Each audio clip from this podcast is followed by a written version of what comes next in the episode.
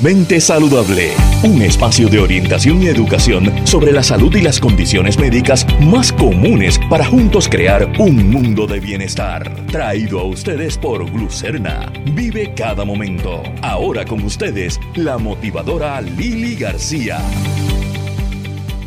La mejor manera de predecir el futuro es crearlo y cambiar el mundo. Aquí en AbbVie estamos inventando las medicinas del futuro para así crear mañanas más saludables y felices, mientras hacemos las medicinas que ayudan a las personas ahora mismo. Porque ese es el presente en el que queremos vivir y ese es el futuro que todos queremos ver. AbbVie, aquí, ahora. La vida no se detiene por la diabetes Prepárate y disfruta cada momento con Glucerna, la marca número uno recomendada por médicos y diseñada para ayudarte a manejar los picos de azúcar en la sangre. Glucerna, vive cada momento. Saludos amigos, Lili García con ustedes aquí en Felizmente Saludable con Lili. Hoy tenemos un programa con muchos temas interesantes. Vamos a estar hablando de, de la importancia de esa visita al médico primario que a veces hay pacientes que como que la saltan y se van directo a los, a los especialistas. ¿Y por qué es tan importante ese médico primario? Vamos a hablar un poco acerca del cáncer del pulmón. Muchas personas lo relacionan con, con fumadores, pero no necesariamente. Estamos en el mes de crear conciencia sobre el cáncer del pulmón. Vamos a hablar también acerca de cuándo estamos en baja y cuándo es una depresión clínica. Hay una diferencia y las señales no los pueden indicar. Y además hablamos con la gente chula del Lifelink de Puerto Rico, porque es importante, si quieres donar órganos o tejidos, hablarlo con tu familia ya. Esos son algunos de los temas que tendremos hoy en Felizmente Saludable con Lili, que comienza ahora. ¿Cuándo fue la última vez que tú como paciente eh, visitaste a tu médico primario? ¿O es que ya estás visitando a los especialistas eh, y ese médico primario como que lo has dejado en un segundo plano. Pues hay algo bien importante acerca de la razón de ser de ese médico primario en tu vida, el que la doctora Rebeca, Rebeca Rodríguez Negrón le llama el director de la orquesta. Eh, doctora Rodríguez, la tenemos con nosotros en Felizmente Saludable. Muchas gracias por su tiempo y por acompañarnos. Gracias a ustedes por, por invitarme a compartir este tema con ustedes. Aparte de médico de familia, es profesora de la Escuela de Medicina, ¿verdad? Del recinto de Ciencias Médicas. Sí, soy, catedrática asociada del Departamento de Medicina de Familia y del Departamento también de Medicina Física, Rehabilitación y Salud Deportiva. o sea que hay, hay mucho trabajo, hay mucho trabajo. hay, hay mucho trabajo en esa área. Sí, siempre hay mucho trabajo que hacer con nuestros pacientes. Eh, eh, cuando hablamos eh, antes de hacer la entrevista y, le mencioné, ¿verdad?, la importancia de, que el, paciente vea a ese médico primario, eh, usted coincidió y de hecho me usó esa, ¿verdad?, ese análisis, esa, de, esa analogía de que el médico primario es como el director de la orquesta. ¿Por qué es tan importante y por qué a veces se ha rezagado un poco esa costumbre? Bueno, el médico primario, ¿verdad? Eh, como yo le, bien, le comenté, ¿verdad? Yo lo considero el director de la orquesta porque es, es para mí el, punto de entrada del paciente al, a los servicios de salud que, necesita. Eh, y tiene la capacidad de poder eh, ver tanto problemas agudos como crónicos del paciente, eh, de forma no diferenciada y sin ser necesariamente de un solo órgano o un solo sistema, pues como ocurre en algunas subespecialidades. Y puede ver el macro de ese paciente en el contexto de donde vive, en el contexto de su familia, de su comunidad, eh, porque usualmente están más cerca ¿verdad? De, de, la familia y de la comunidad en la que vive el paciente y muchas veces puede poner en contexto los problemas de salud que aquejan al paciente, ya sean agudos o crónicos.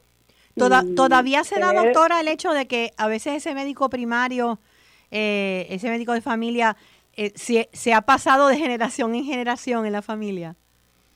Es correcto, es correcto. Muchas veces vemos a toda la, la, familia y por eso les digo, ¿verdad? Que, que tiene esa, eh, cobra esa importancia ver, ver al paciente en el contexto de su familia y cómo sus problemas inciden en la familia y cómo la, la familia puede ayudar o no, o está ayudándolo, ¿verdad?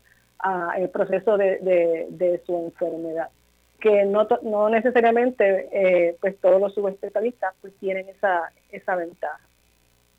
En, en ocasiones eh, también hablamos de que el paciente pues tiene su, eh, qué sé yo, su, su cardiólogo, entonces tiene su neurólogo, entonces tiene su diferentes especialidades, su gastroenterólogo, y, y todos recetan medicamentos y aunque es obvio que todos los especialistas deben saber, ¿verdad? Eh, eh, esa, esa interrelación entre medicamentos. Tal vez el médico primario eh, está ahí también para eso, para estar vigilando esa parte. Sí, muchas veces encontramos que algunos, algunos subespecialistas o algunas personas de otra especialidad le da ciertos medicamentos tratando de buscar el mejor beneficio para ese paciente, pero pudiesen tener eh, eh, interacciones con otros medicamentos que el paciente toma. Y es a veces el médico primario el, que, el que se da cuenta de esas interacciones, especialmente cuando las la visitas ¿verdad? a nuestros a nuestro, nuestro subespecialistas están tan tan lejos. Sí. Y, a veces en lo que le toca la próxima visita eh, con ese subespecialista a nuestro paciente, pues podemos darnos cuenta de ciertas eh, interacciones y poner en alerta a nuestros eh, colegas o tomar acción al respecto en lo que en lo que le toca la próxima visita. Así que es un yo lo considero un trabajo en, en, equipo. En equipo. Eh, que es bien importante. En el, en el caso de, se da la comunicación, digo, hoy en día pues tenemos la tecnología que es mucho más fácil. Eh, un médico tal vez no tiene que llamar a otro, sencillamente le envía un texto o, se comunica por WhatsApp o le envía un email. ¿Se da esa comunicación entre médico primario y especialistas? Sí, se da de diferentes formas. Se puede dar con la clásica consulta en, o referido, que también le llaman en, papel, donde eh, planteamos a, nuestro colega nuestra preocupación y ellos nos devuelven su respuesta pero también ocurre, como bien dijiste, ya sea por medios electrónicos, porque nos llamamos, porque nos enviamos un mensaje de texto, especialmente con aquellos pacientes que tienen algo más urgente, que queremos que los puedan ver a, corto plazo. Así que el médico primario también ayuda en esa coordinación, eh, a que el paciente pueda navegar a través del sistema eh, de salud, ya sea con, otros colegas médicos de otras especialidades, pero también con otros profesionales de la salud, díganse nutricionistas, psicólogos, etcétera. Claro. Eh, se, se une más gente a la orquesta. Se une más gente a la orquesta. Eh, entiendo que el médico primario hoy en día tiene que estar bien consciente de, de los detalles que pueden darle luz a otras condiciones. Eh, para poder entonces, muchos muchos médicos primarios descubren cosas que, los pacientes no saben que tienen.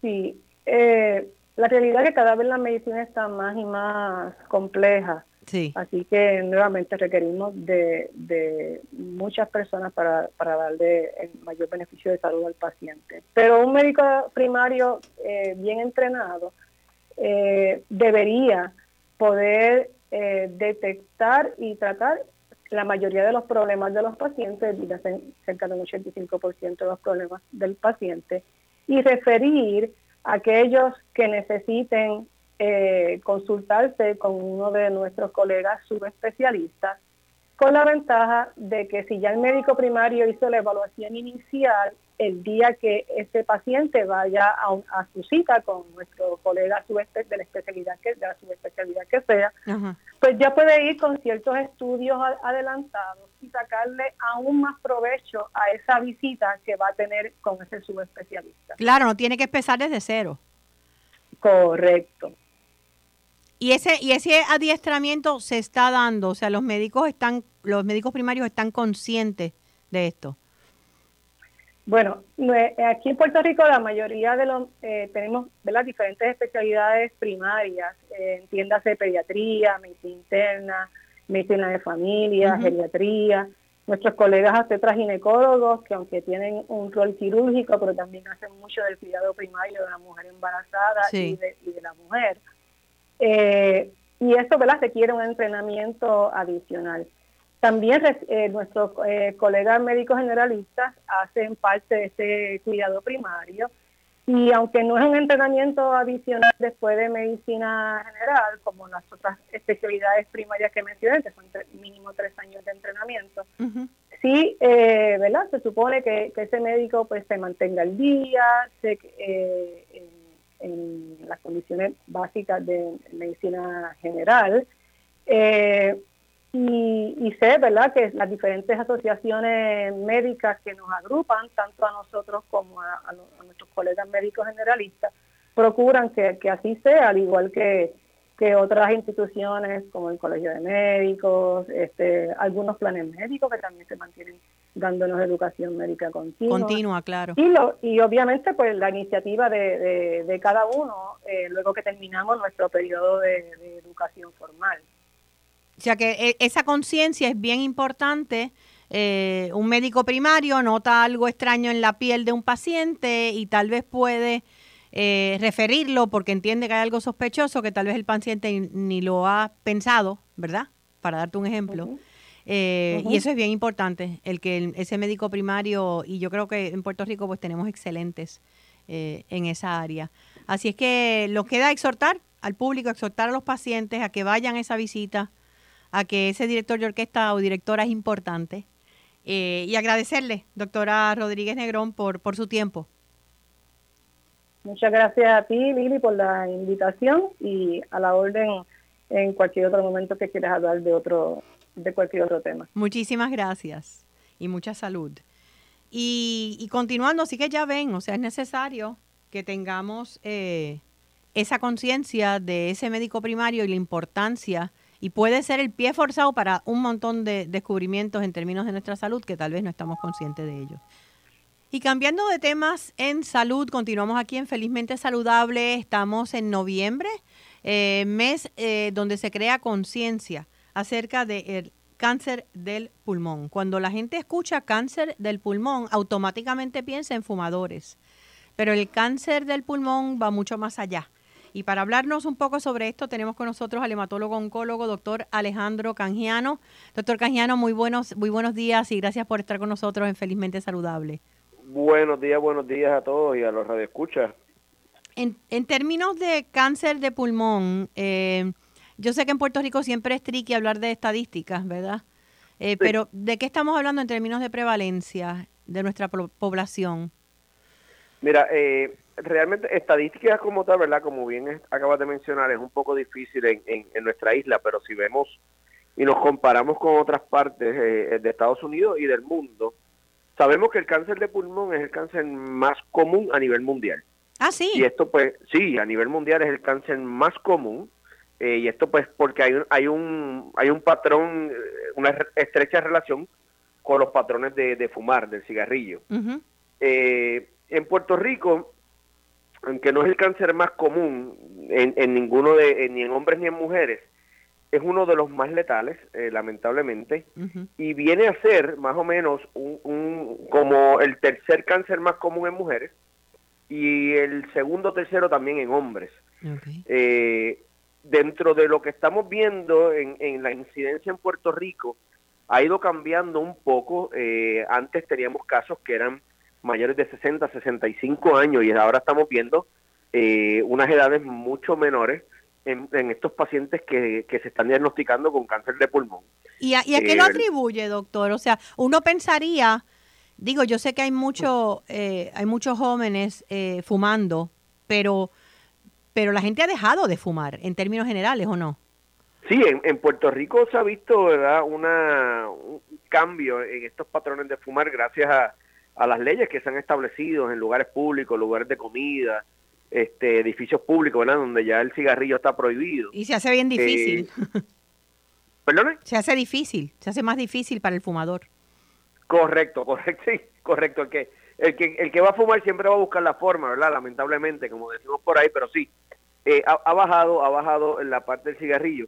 Y es lo mismo que estamos viendo en, en nuestros pacientes. Estamos viendo casos más jóvenes, no fumadores, no fumadores. Así que hay algo adicional que probablemente al día de hoy no hemos identificado de una manera eficaz, pero hay algún patrón, alguna situación, algo ambiental, algo genético, algo nutricional que está ocurriendo que no empece, aunque ya no se está fumando tanto, este, todavía estamos teniendo casos eh, de cáncer de pulmón. Principalmente hemos visto un aumento en mujeres jóvenes no fumadoras. Y, y, no y no hay, como dicen, no se ha podido identificar por qué, o sea que eso hace más difícil el trabajo de prevención. Correcto, correcto, correcto.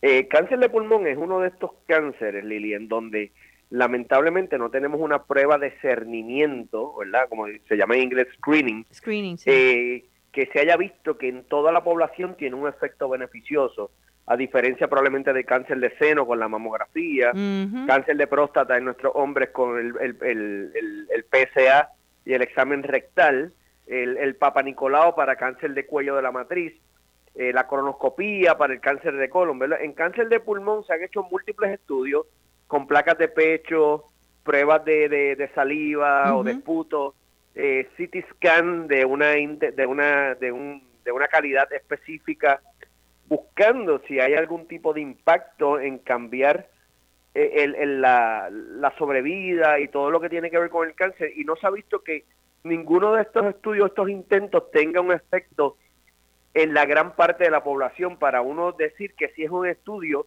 que se puede usar de cernimiento. Ok, o sea que tiene que haber algún síntoma. Y en el caso del cáncer de pulmón, generalmente cuando hay síntomas ya es muy tarde.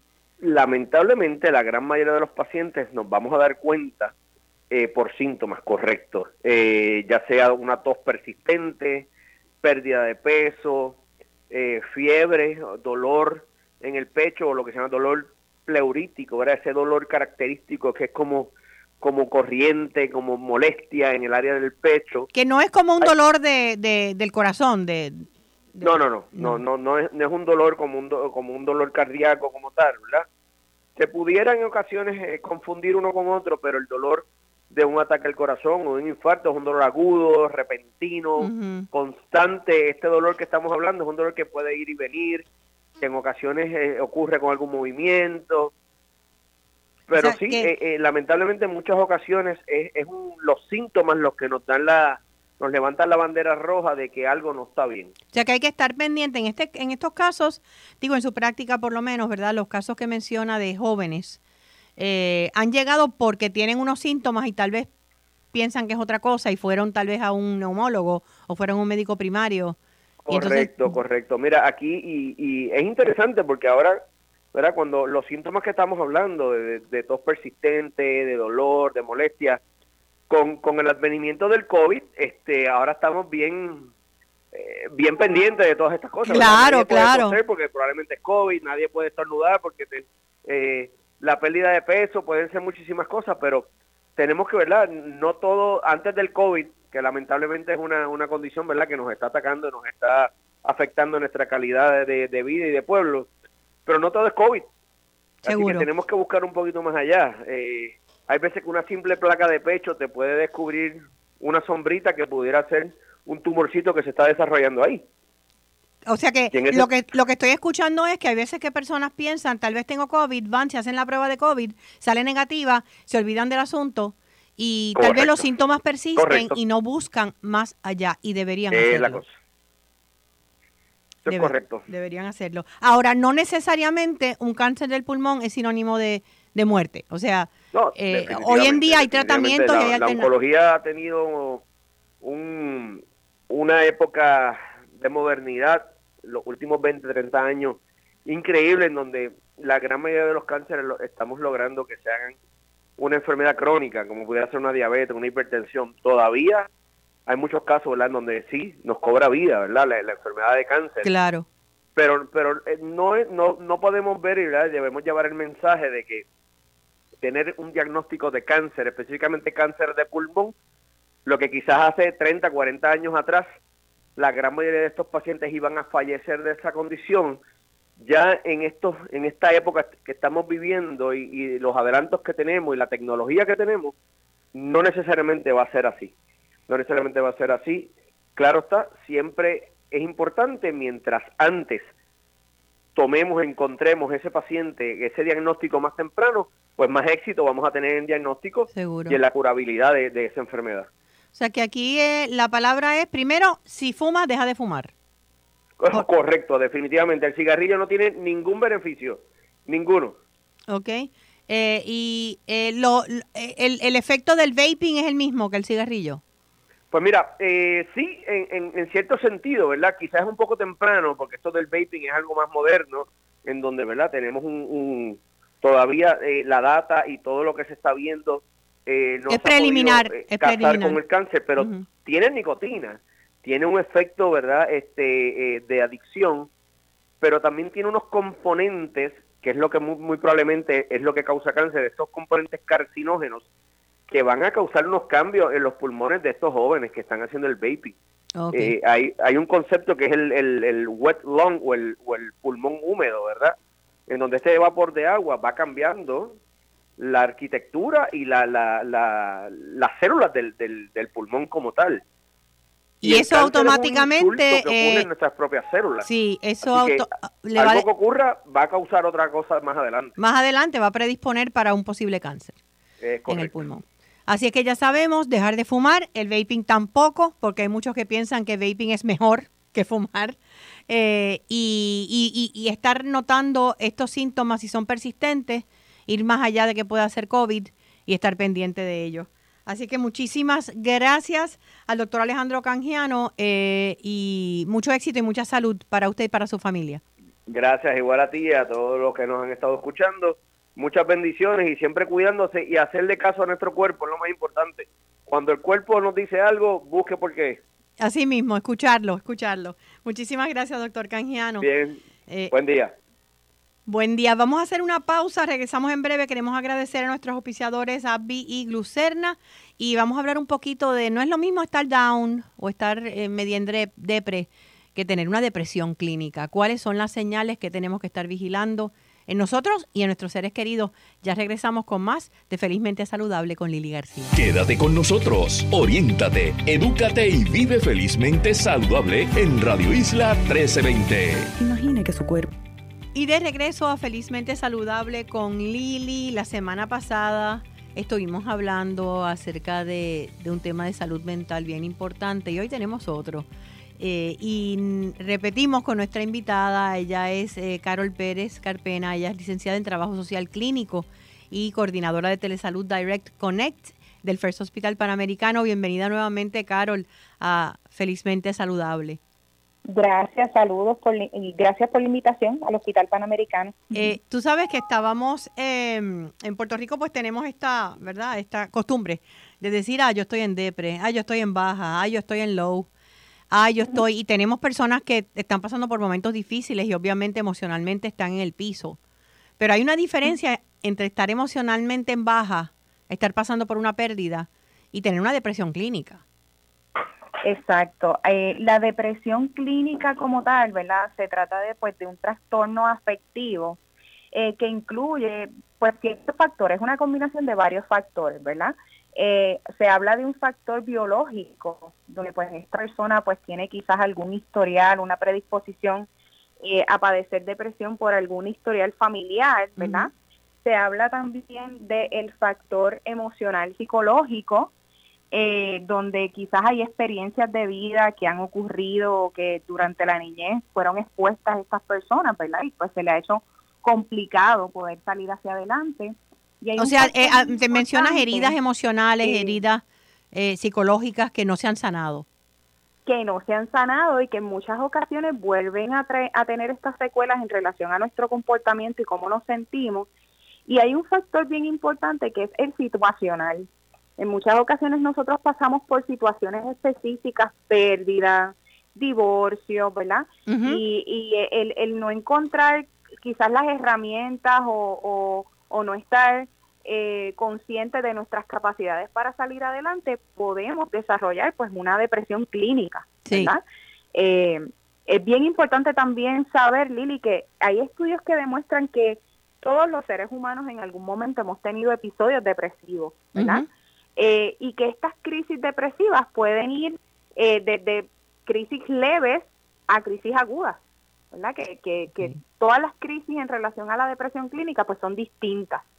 Hay algunas que eh, se pueden manejar temprano, ya sea porque la persona desarrolla los recursos o porque busca ayuda, y hay otras que entonces pues no ocurre eso, sino que se ponen peores.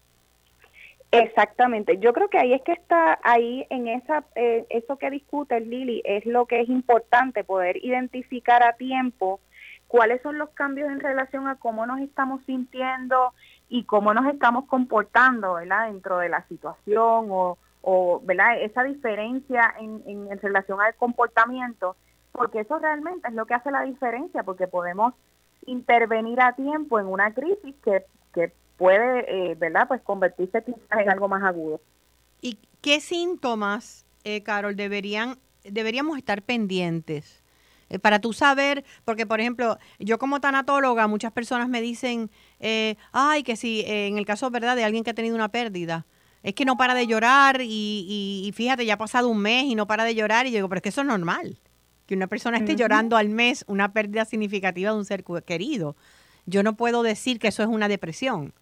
Eh, eh, ¿Cuándo entonces estamos hablando de que un síntoma, eh, y, menciono llorar por mencionar alguno, ¿verdad? Pero ¿qué, qué comportamientos, qué síntomas, qué emociones pueden indicarnos, mira, aquí puede haber algo, algo, algo que sea clínico, que necesite medicamento, que necesite terapia?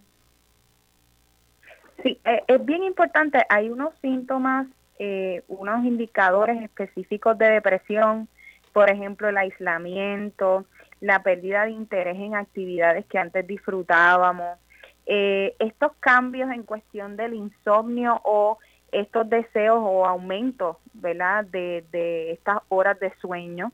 Igual pasa con el apetito, personas que pierden el apetito, pero hay otras personas que lo manifiestan en el aumento, en el aumento de apetito. Eh, esta desesperanza, eh, el llanto recurrente, sentimientos de soledad, de minusvalía. Eh, hay muchísimos otros, pero tenemos que estar pendientes, Lili, porque es bien importante eso que tú dices. Eh, nosotros podemos estar atravesando una situación en nuestra vida y hay unos síntomas que son válidos dentro de la situación. Que son normales, ¿Ah? normales. Eso es normal, es una respuesta humana.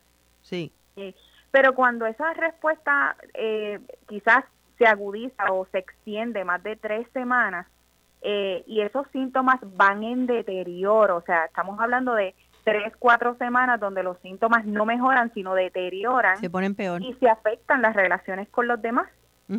Eh, pues quizás ahí estamos hablando de una depresión clínica.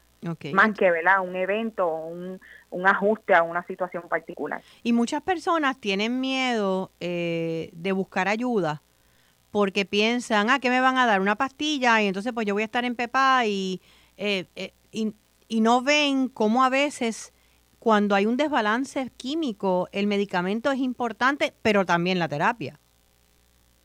Sí, yo, bueno, eh, estudios demuestran que la combinación de ambos, ¿verdad? Es lo que nos habla eh, como tal la recuperación, ¿verdad? Cuando combinamos realmente eh, la parte química, los medicamentos, porque dentro de nuestro cerebro y de nuestra, nuestra química, ¿verdad? está ocurriendo un cambio. Eh, cuando, cuando estamos frente a una depresión, se dejan de producir unas sustancias, eh, lo que son las endorfinas, la serotonina, la oxitocina, ¿verdad? Sustancias que nos ayudan a prevenir la depresión y hacernos sentir bien. Y pues de alguna manera los medicamentos nos van a ayudar con esa parte, pero la terapia es ese proceso de aceptación y de manejo de síntomas que es importante también pues conocer esas herramientas, ¿verdad? Y, y, pues asegurarnos de que eh, eh, fortalecernos, ¿verdad? Para poder trabajar con ese episodio depresivo. O sea que un, un, un, tratamiento saludable sería uno donde ese medicamento te ayuda por un tiempo a restablecer el balance ese químico y la terapia te ayuda a desarrollar herramientas y dejas el medicamento después y continúas. Exactamente. Siempre la recomendación es que nosotros el medicamento puede llegar a, a dejarse, ¿verdad? Obviamente en consulta, con ese psiquiatra que te va a ir guiando en ese proceso hasta que tú te estabilices químicamente y que también adquieres la parte terapéutica esas herramientas para salir adelante, para conocer tus capacidades dentro de la depresión, porque a veces la depresión tiene una particularidad que es que nos hace perder la esperanza y no nos hace ver nuestras capacidades, nuestras fortalezas. Sí, es eh, como si tú tuvieras resiliencia. Claro, es como si tuvieras una pared al frente que no ves la luz al otro lado.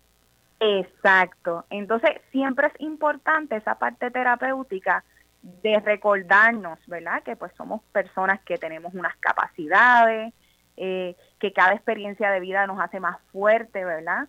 Y que pues de alguna forma podemos salir de, de donde nos encontramos. Hay veces que a nuestros seres queridos, personas cercanas y allegadas, pues porque queremos ayudarlos y la gente a veces pues hace comentarios, no es que tú tienes que ser fuerte, no, es que tú, tú puedes con esto y hay veces que la, tú se lo estás diciendo y la persona lo puede racionalizar, pero no lo siente.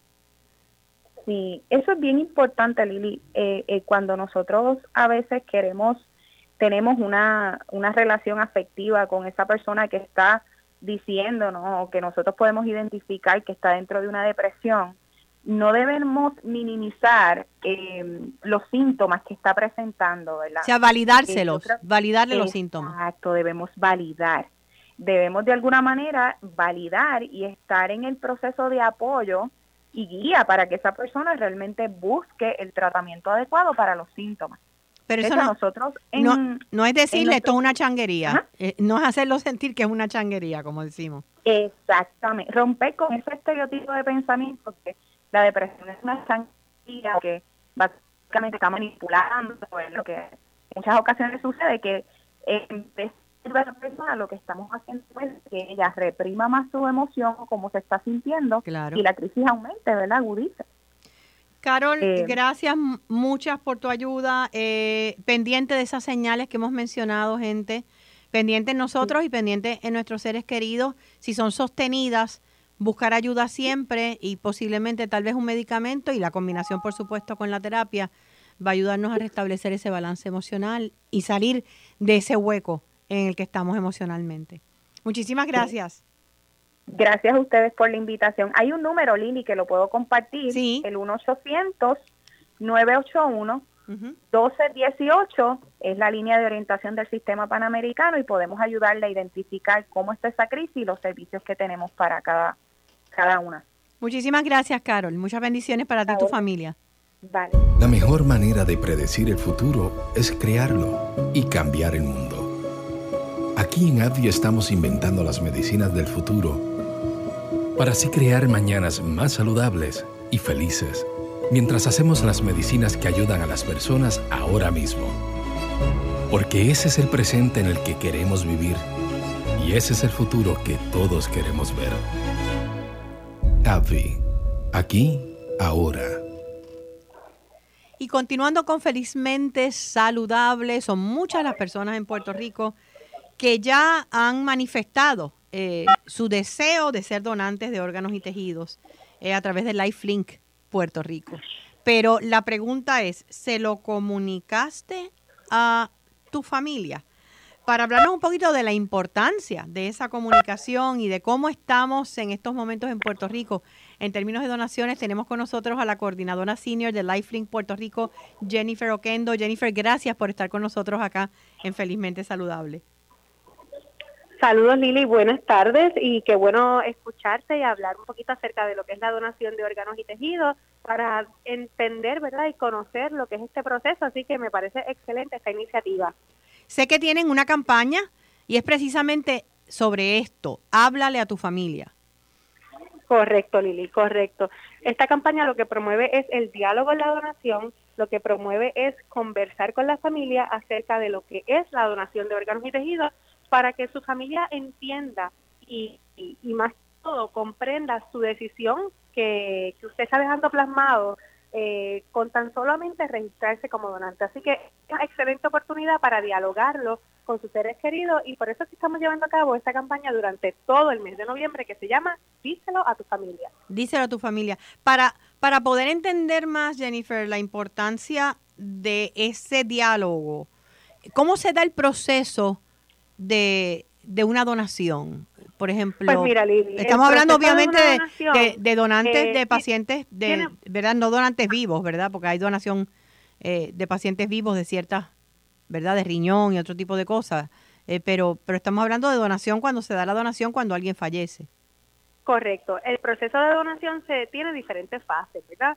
Eh, una de estas fases es el proceso de autorización. Cuando una persona fallece, siempre, ¿verdad? Pues eh, se verifica si esa persona se registró en algún momento de su vida, ya sea en su licencia de conducir, ya sea en algún formulario oficial de la ESIN de Puerto Rico, en nuestra propia página, ¿verdad? Así que se verifica si esa persona en vida se registró. Y en efecto, si en vida se registró como donante, nosotros le damos esa información a sus seres queridos, ¿verdad? Diciéndole, mire, su ser querido en vida se, se registró, registró. como donante y se le da esa notificación.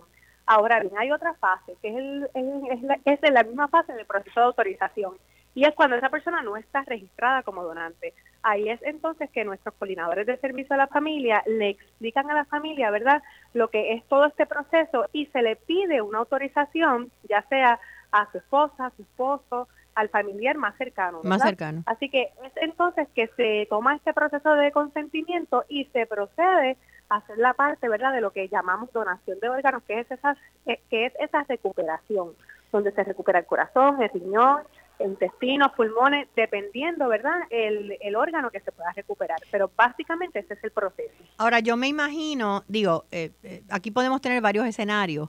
Eh, el que si la persona sí se ha registrado, eh, la familia no puede negarse, ¿o sí? Pues mira, si la ley, el proceso de donación tiene una ley, ¿verdad? Y es la ley 296. Esta ley es la que rige el proceso de donación de órganos y tejidos en Puerto Rico. ¿Qué dice esa ley en cuanto al consentimiento? Pues esa ley lo que dice es que si la persona en vida se registró, en vida tomó esa decisión, es la decisión de esa persona la que debe de prevalecer.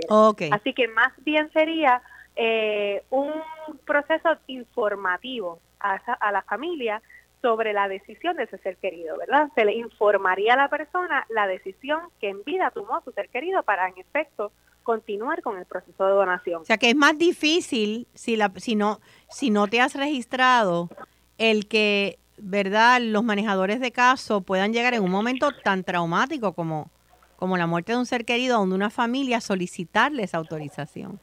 Así mismo es, Lili. La realidad es que este, este, este proceso de la donación en un proceso de duelo es bien difícil porque primero que no estamos pensando en nada más que en el dolor, ¿verdad?, de este ser querido y tan tan tan fácil, ¿verdad?, que que es dialogarlo en vida, es, es eh, hablarlo, ¿verdad?, es eh, promoverlo, pues hace mucho más fácil este proceso al final, ¿verdad?, del proceso de vida. Sí, o sea que no es dejarlo para, para último momento y, y porque en ese momento tu familia tal vez no va a poder decidir por ti.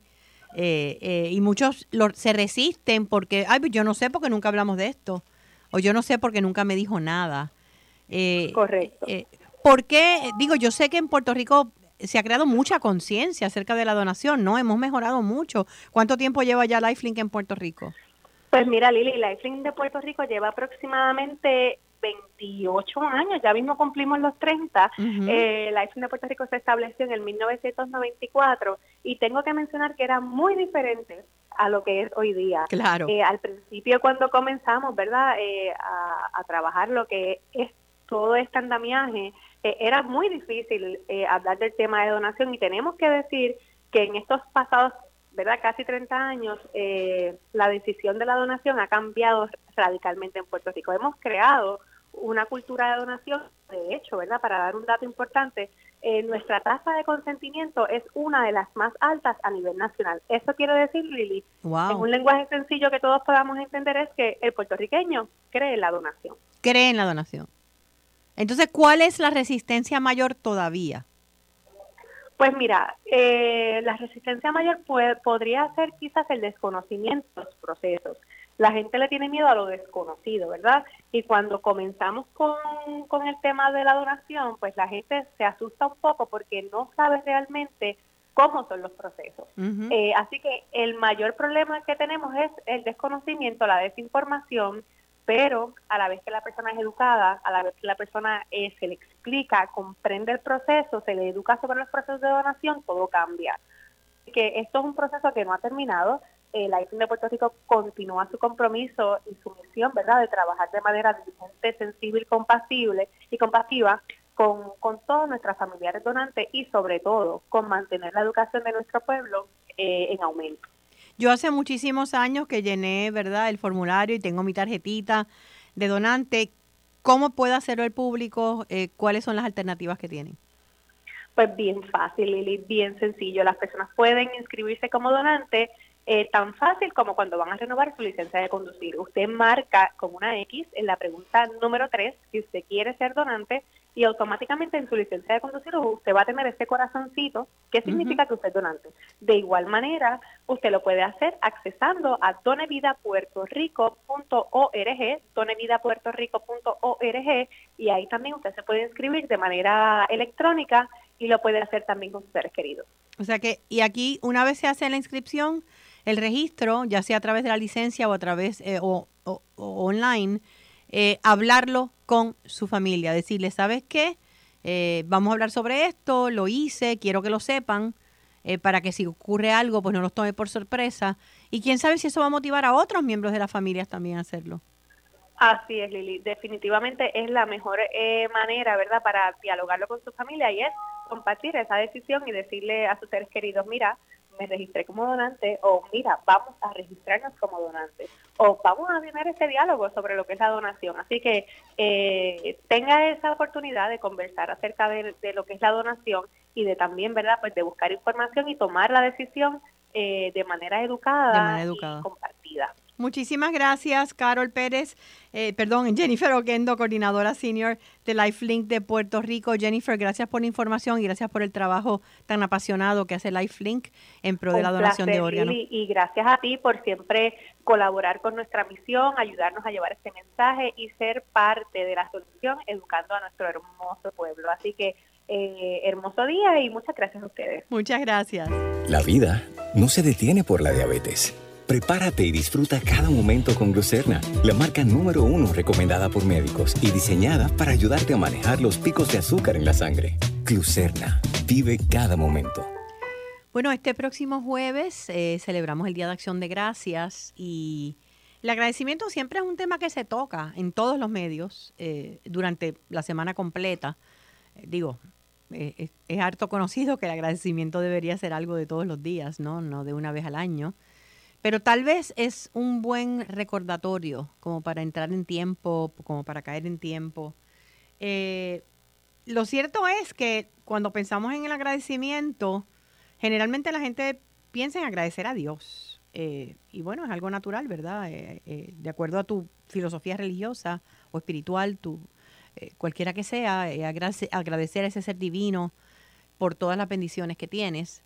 Eh, y lo cierto es que para mí, por lo menos, el agradecimiento, tal vez la divinidad no lo necesita, lo necesitamos nosotros para recordar lo que tenemos, para recordar eh, lo que a veces damos por sentado y, lo que a veces no, no, no reconocemos en nuestras vidas. Eh, tal vez afuera no necesitan tanto el agradecimiento como nosotros, lo necesitan las personas también que tenemos a nuestro alrededor. Lo que pocas veces eh, pensamos es la relación que tiene el agradecimiento con la salud. Y hay muchísimos estudios que relacionan eh, el estado de salud óptimo eh, y las personas agradecidas. hay muchísimos elementos que nos ayudan. Por ejemplo, mira, la gratitud nos abre la puerta a mejores relaciones. ¿Por qué? Porque si tú eres una persona agradecida y le haces saber a otros que validas su presencia en tu vida y todo lo que hacen por ti, obviamente te van a querer más y obviamente pues te van a, van a tener una mejor relación contigo. Nosotros trabajamos mejor con otras personas a base de la validación y el agradecimiento que a base del regaño. Eh, piensa mucho en eso. La gratitud mejora nuestra salud física porque provee bienestar. Al proveer bienestar, cuando tú eres una persona que sientes agradecimiento por lo que tienes, sientes una satisfacción por tu vida, independientemente de las pérdidas, porque las tenemos todos, independientemente de los momentos negativos, eso te da más paz, te hace vivir en menos neurosis, eh, te hace vivir más en el presente porque estás reconociendo lo que tienes, en mindfulness. Así que automáticamente aumenta la cantidad de pensamientos positivos que tú tienes. Y si tus pensamientos positivos, sabemos que por ley de atracción, el pensamiento positivo va a traer positivismo y va a traer eh, más bendiciones todavía o más cosas óptimas a tu vida. Es maravillosa entonces la gratitud. La gratitud nos aumenta la empatía. Eso es obvio. El ser agradecidos nos hace conectarnos más fácilmente con los demás, nos reduce el coraje y la agresividad. Y no lo digo yo, lo dicen los estudios. Las personas agradecidas son menos corajudas, son personas que resienten las cosas menos por mucho tiempo. No es que no te dé coraje, a todo el mundo le dé coraje, pero sí reduce la intensidad del coraje porque automáticamente puedes ver lo que tienes versus aquellos que has perdido eh, y que te da coraje el no tenerlo. La gratitud nos ayuda a dormir mejor. Las personas agradecidas tienen mejor sueño y sabemos que uno de los elementos más importantes para una buena salud física y emocional es ese sueño reparador que no solamente nos ayuda a hacer que ese cuerpo descanse, sino sobre todas las cosas que la mente descanse. Sabemos que el insomnio eh, puede causar muchos trastornos de salud y afectar muchas condiciones médicas. La gratitud mejora nuestra autoestima porque nos sentimos más poderosos cuando somos agradecidos porque estamos reconociendo lo que tenemos y fortalece obviamente pues nuestra salud mental porque nos permite ser más optimistas, eh, nos permite eh, ser más empáticos, como mencioné anteriormente, nos permite perdonar más fácilmente. Así es que hay muchas razones por las cuales podemos empezar a practicar la gratitud y yo te aconsejaría que si no eres una persona que, que eres muy agradecida, que te sientes y hagas una lista todos los días de las cosas positivas que te han ocurrido en ese día y des las gracias por ellas. Eh, así es que a ustedes y a sus familias, eh, la semana que viene, un feliz día de acción de gracias. Nosotros vamos a regresar el 4 de diciembre, eh, vamos a tener programación especial esta próxima semana, pero el 4 de diciembre regresamos con Felizmente Saludable con Lili y pueden escribirnos con ideas y comentarios a nuestro correo electrónico felizmente saludables con ese felizmente saludables 1320 arroba gmail.com o a través de mi página de Facebook Lili García Fanpage entran, le dan like y me pueden escribir. Yo contesto todos mis mensajes. Muchísimas gracias y mucha salud para ustedes y para los suyos.